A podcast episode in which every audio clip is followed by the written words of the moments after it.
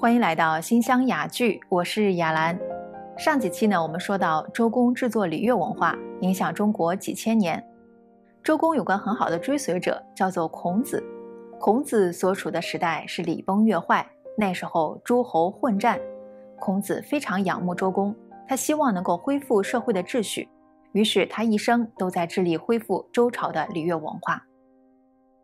按理说，周公是礼乐文化的创始者，孔子是继承者。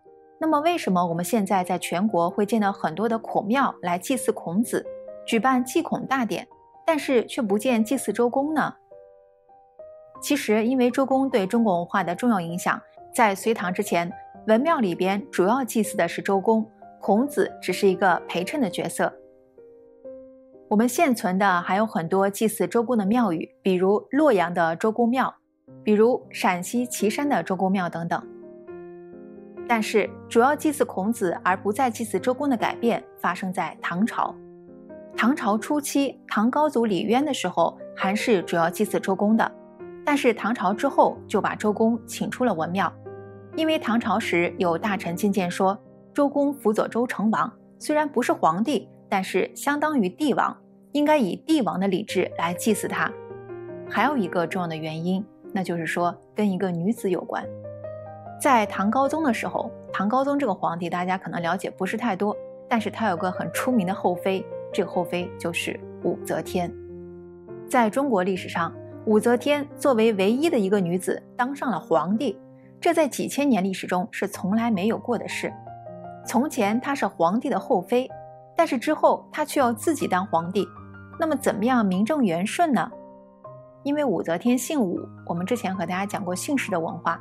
这个武姓呢，它出自于姬姓，皇帝姓姬，周王室的人姓姬，比如周文王姬昌、周武王姬发，所以武则天就说：“我武氏是周王室的后裔。”他追溯周文王为始祖，改国号为周，并且啊，他把都城迁到洛阳。为什么要迁到洛阳呢？因为洛阳那里曾经是周朝的国都，也是周公曾经选定的都城。改了国号，定了都城，名正言顺之后，武则天还实施了很多别的举措，比如她大建洛阳城，对应天上有七颗星星，她在洛阳城的中轴线上建造了七座重要的建筑。武则天就在洛阳城里边登基了，之后她还举行过封禅大典，这在古代很多皇帝都没有做过的事。在公元七零五年，八十多岁的武则天被迫退位。在同一年的十二月，他去世了。武则天十四岁入宫，从一个才人开始，做到妃，再到皇后，再到皇帝，在王宫里边争争斗斗一辈子，最终是非成败转头空。他留下了遗诏，死后去皇帝的称号，仍然称呼他是则天大圣皇后。死后和唐高宗合葬，留下一座无字碑，也就是什么字都没有写。是非功过留给后人去说吧。武则天创制的周朝覆灭之后，皇权又复归李氏王朝。在唐玄宗李隆基登基之后，为了消除武则天的影响，因为武则天曾经改唐为周，于是唐玄宗就封孔子为文宣王、至圣先师，下令全国不再祭祀周公，只祭祀孔子。